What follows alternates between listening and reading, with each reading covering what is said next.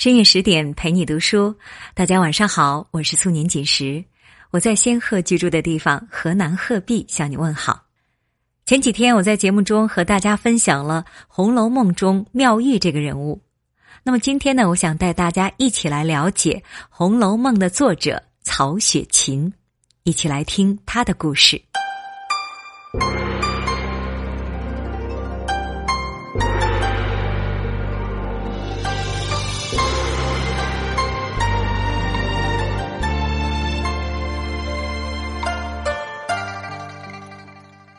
关于曹雪芹，我们知之甚少。有关他的一切都是不可定论的。今日采撷相对可信的片段，尽力为各位还原曹公如梦如幻的一生。康熙五十四年，干旱许久的金陵城，突然下起了大雨。织造府曹家的热闹，却丝毫未受天气影响。丫鬟仆人们淋着雨，张罗着小少爷的三朝宴。三天前，就在这大宅门里添了一个没爹的孩子。一父子名叫曹瞻，字梦阮，号雪芹。他的父亲两个月前在北京述职，死于一场风寒。现在当家做主的人是他的叔叔曹府。曹家最后一任江宁织造，这个肥差已经被这户人家垄断了五十多年。一个官职将一个姓氏，未足成手眼通天、家财万贯的江南第一豪门。一群奶妈抱着一个婴儿，喜笑颜开的闯入了喧闹的宴厅。身后跟着他憔悴消瘦的亲娘，以及一群亲切的夫人小姐。众人刻意忽视了寡妇，纷纷来夸婴儿生的俊俏，有才子相，像极了他风流儒雅的祖父。老太太笑得爽朗，无比宠溺的伸出手去捏小孙子粉嫩的脸颊，鲜红的锦缎被褥中。熟睡的婴儿终于被弄醒，茫然的瞪圆眼睛，放声大哭。这一睁眼，便是他最初见识过的富贵逼人，也为他的一生坎坷正式拉开了帷幕。金陵城是个花柳繁华地，曹雪芹自幼身处其中，难免沾染了一身纨绔执拗的习气。童年的他，调皮淘气，厌恶八股文，反感科举考试，一读四书五经就头疼，整日扑在园子里和姊妹丫鬟们玩在一处，偶尔醉心闲书，偶尔吟诗作画，游戏人生，好不快活。唯一能管教他的，就是叔父曹府。这个家族的顶梁柱非常重视子侄的教养，尤其对曹雪芹，他更是严厉非常，生怕辜负了死去的兄长。但每当曹雪芹闯祸，曹府怒不可遏，想要略施惩戒时，祖母李氏就会出来维护。寡嫂也抽打着抹眼泪，一群女眷围在一旁帮腔，反倒像是曹府做了错事。在这样的温柔乡中，曹雪芹的心性得到了最自由的发展，真正是随心随性。如果就这样长大，锦衣玉食，无忧无虑，曹雪芹一定是写不出《红楼梦》的。书卷里万物皆虚、万事皆允的幻灭，非经历不可得。梦一样的日子，在他十二岁那年戛然而止。雍正五年，朝堂重新洗牌，江宁织造曹府罪犯渎职，着革职入狱，抄没家产，满门诸子皆沦为布衣。那是个元宵节，不知道有没有下雪。曹家包括曹雪芹在内的老少百余口，被迫长途跋涉，从金陵迁回北京，住进了崇文门外的老宅旧屋。偌大一个钟鸣鼎食、诗礼簪缨之族，只剩下三对老仆，靠变卖田地为生。宅邸后来又招了强盗，愈发穷困。终于落得门户凋零，一蹶不振。尚在青春期的曹雪芹目睹了家族崩坏，切实感受了人情冷暖、世态炎凉，诸多锥心之痛，使得他由活泼好动转向沉默寡言，难得露笑。没两年，宠他的祖母去世了，忧郁的母亲病倒了。曾经伟岸的叔叔颓唐到闭门不出，曹家西园的群芳就在这个冬天凋谢了。昔年热闹，盛景旧人尽作烟云散，只剩下心底不可触碰的伤疤。敏感的少年就这样一岁一岁长大。逐渐从衰老叔父手中接过了家族的重担。在成年前夕，曹雪芹开始作为门面处理曹家的大小事宜，接触了京中相当多的故人世交。从故人口中，曹雪芹重新认识了祖父和父亲。两人都是文武全才，被同僚所敬佩拥戴。一个风姿英绝，一个博学多能。数代积累，给曹家留下藏书三千册，还有极其精良的艺术传承。家族的荣光第一次在金钱权力之外显露，耀眼的呈现在曹雪芹面前。大概是在这一时期。曹雪芹燃起了复兴家族的雄心壮志，开始勤奋读书，拜谒名士。金钱名利不足挂齿，曹雪芹也不屑。他要找回来的是自家丢掉的脸面、世人的气节。他要用诗书学问给曹家人扬眉吐气、挺直脊梁。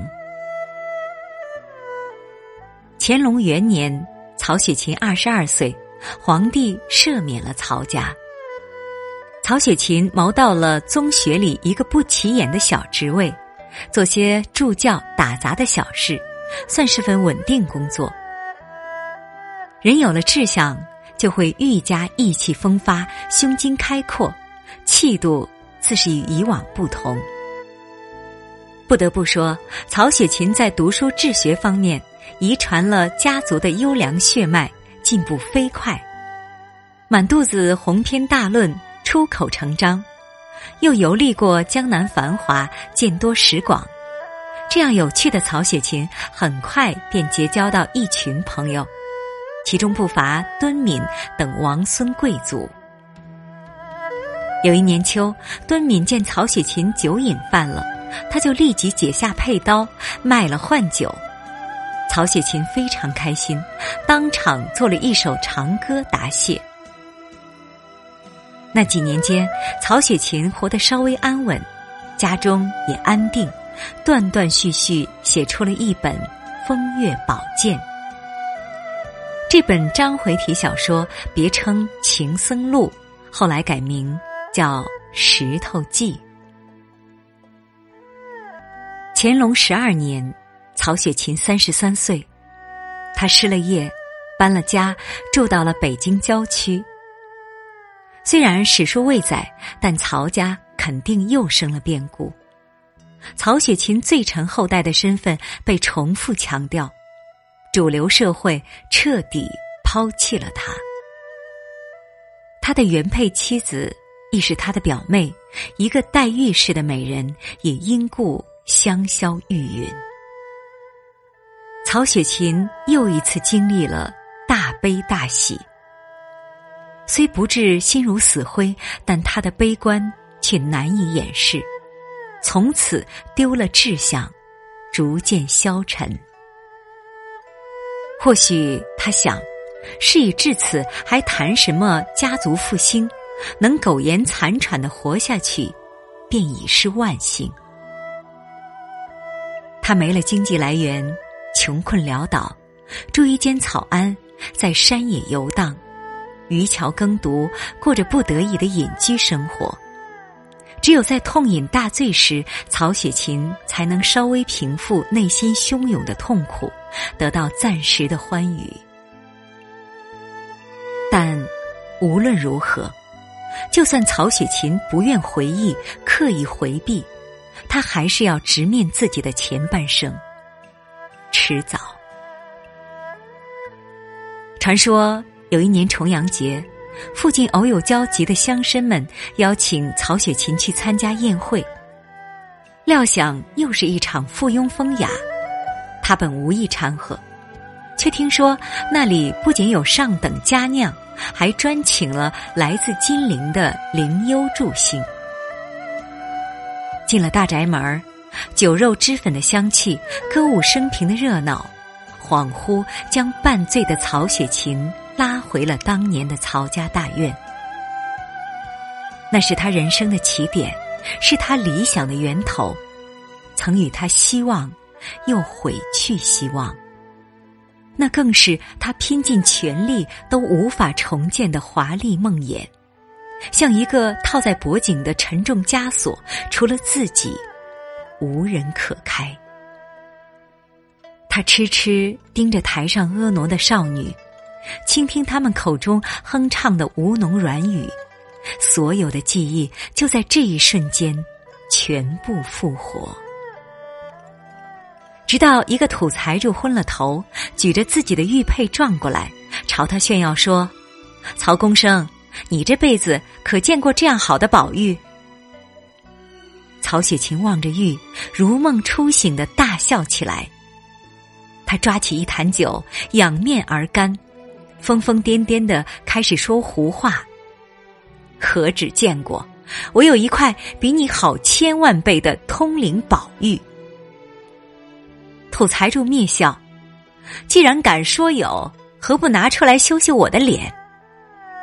他跌跌撞撞朝外走，边走边叫：“都丢了，都没了，什么都是假的。”宿醉之后，曹雪芹打量着惨淡的现实，从压箱底找出了一沓书稿，开始把自己真实经历过的人生改写进虚幻的。风月宝鉴，一半真，一半假，这或许就是《红楼梦》虚虚实实的由来。对一个文人来说，逃避现实最容易的方法就是全身心的投入创作。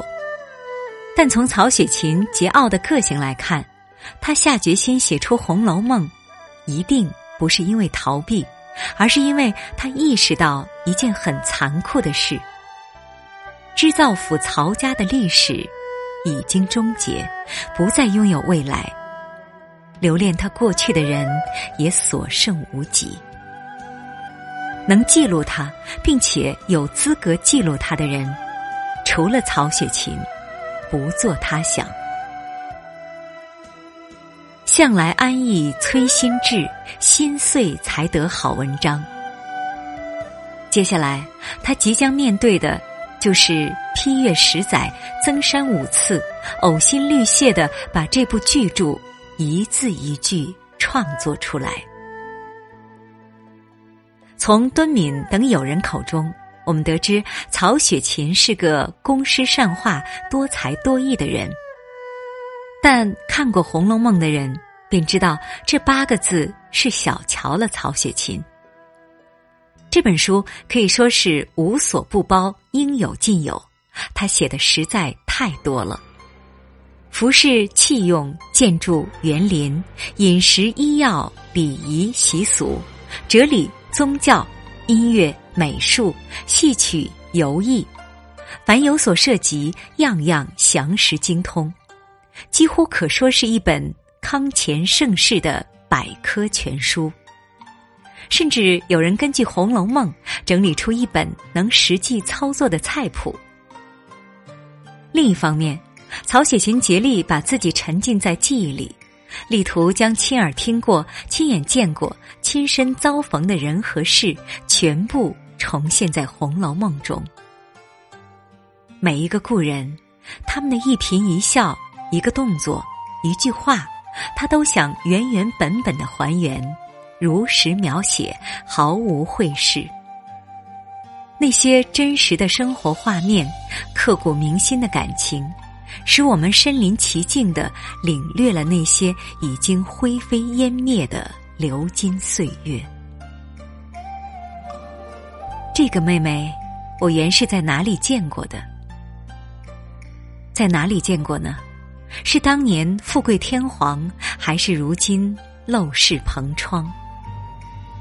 过去和现在彼此纠缠，每段故事的结尾，原来都相似。书里是行为偏僻，性乖张，古今不孝无双；书外是至今日一计无成，半生潦倒之罪。谁能分得清，这是贾宝玉，还是曹雪芹？离合悲欢，兴衰际遇，到头来恰似一场幻梦般破灭。无缘何生私事，有情能累此生。所以才有人说，《红楼梦》是值得用一生去读的书。只有这丰富无比的曹雪芹，才能写出包罗万象的《红楼梦》。浮生着甚苦奔忙，盛席华筵终散场。悲喜千般同幻渺，古今一梦尽荒唐。满颜红袖提恨重，更有情痴报恨长。字字看来皆是血，十年辛苦不寻常。凡读过《红楼梦》的人，无一例外都觉得它厚重。这本书不是曹雪芹一个人命运的兴衰，而是无数封建家族甚至一整个时代的兴衰史。为官的家业凋零，富贵的金银散尽，欠命的命已还，欠泪的泪已尽，看破的遁入空门。痴迷的枉送了性命，他把自己对这个世界的困惑和无奈归结于一个“情”字，以其为全书的魂魄；而曹雪芹的天才，则最大限度成就了《红楼梦》的不可超越。《红楼梦》的结构严密，是古典小说的巅峰，全书没有一句闲话，草蛇灰线。伏脉千里，像宝玉的口头禅：“你死了，我做和尚去。”后来他果然出了家。读了几遍《红楼梦》，或许是我肤浅，最在意的依然是那些美人的命运。在前八十回中，曹雪芹让那些红粉佳人。纷纷零落，秦可卿、元春、迎春、晴雯、尤二姐，一个接一个的凋谢。与之相对，偌大的荣宁二府竟然没有绵延一个新子嗣，只有逝去，没有新生；只有衰败，没有恢复。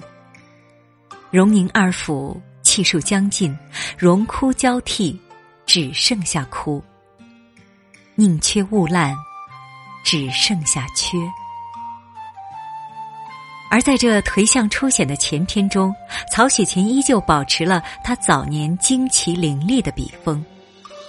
有几处情节的冷酷决绝，我在大白天读来仍觉得脊背发凉。宝玉和晴雯撕扇子、千金一笑的时候，金钏沉在冰冷的井水中。宝玉和宝钗入洞房春宵一刻的时候，黛玉咽下了最后一口气。富贵一生，坎坷已终，悲心交集，浮生若梦。每位读书人都眼见他起朱楼，眼见他宴宾客，眼见他楼塌了。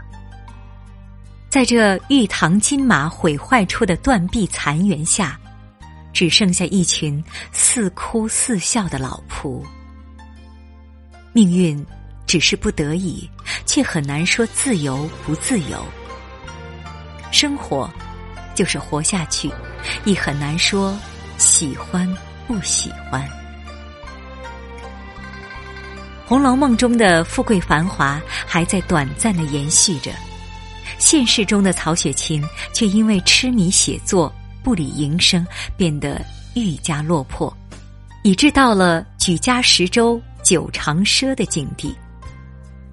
京城下大雨，曹雪芹的房子塌了，他也不张罗重修，只请朋友们帮他搭了个木棚子凑合着住。平时就靠扎风筝帮人鉴定书画，挣几个酒钱。连下酒菜也买不起，他就摘瓜花来下酒。没有比他再破落的破落户了，再朝下走，他就该去讨饭了。但他就是耐得住性子，眼前再多的苟且，他都只一心一意的写《红楼梦》。头发长了也不剃，整天除了写稿子就是改稿子。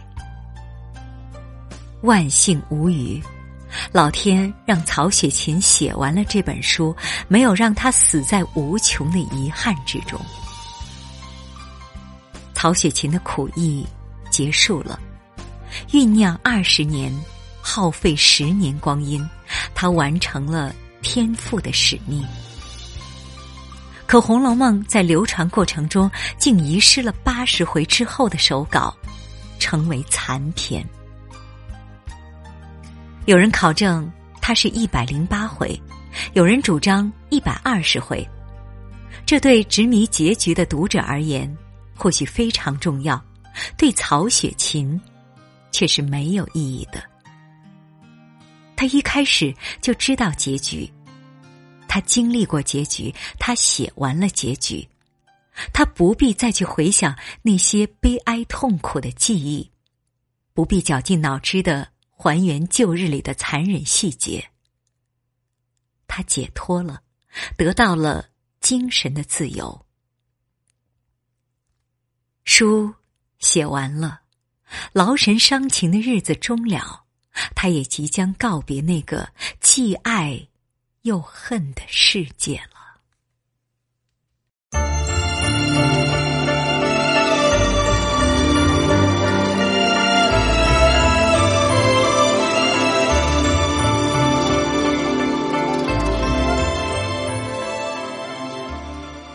乾隆二十七年，大雪纷飞的除夕夜，曹雪芹贫病交加，躺在床上等死。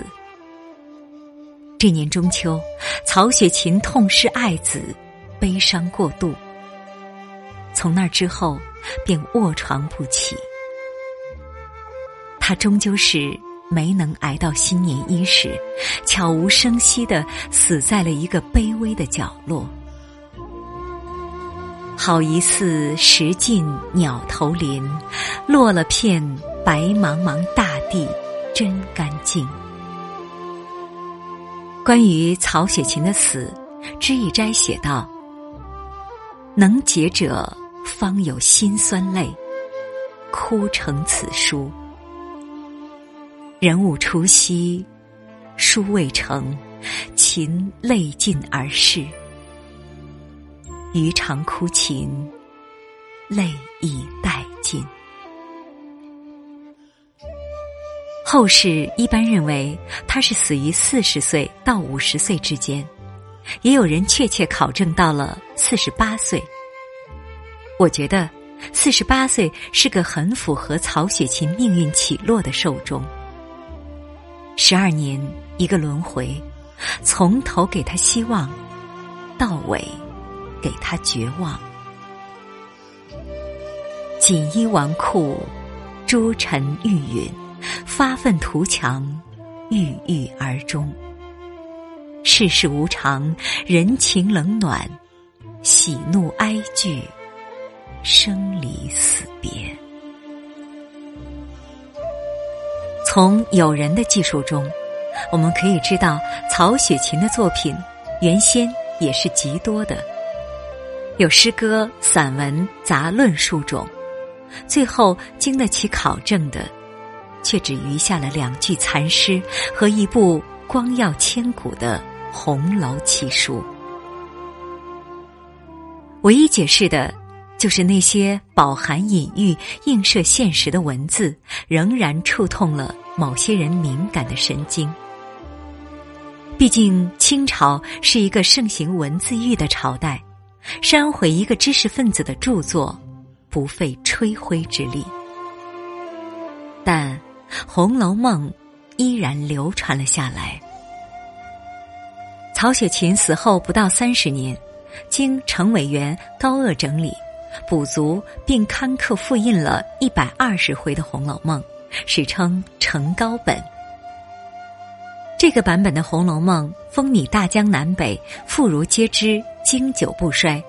改编作品无数，深受世人喜爱。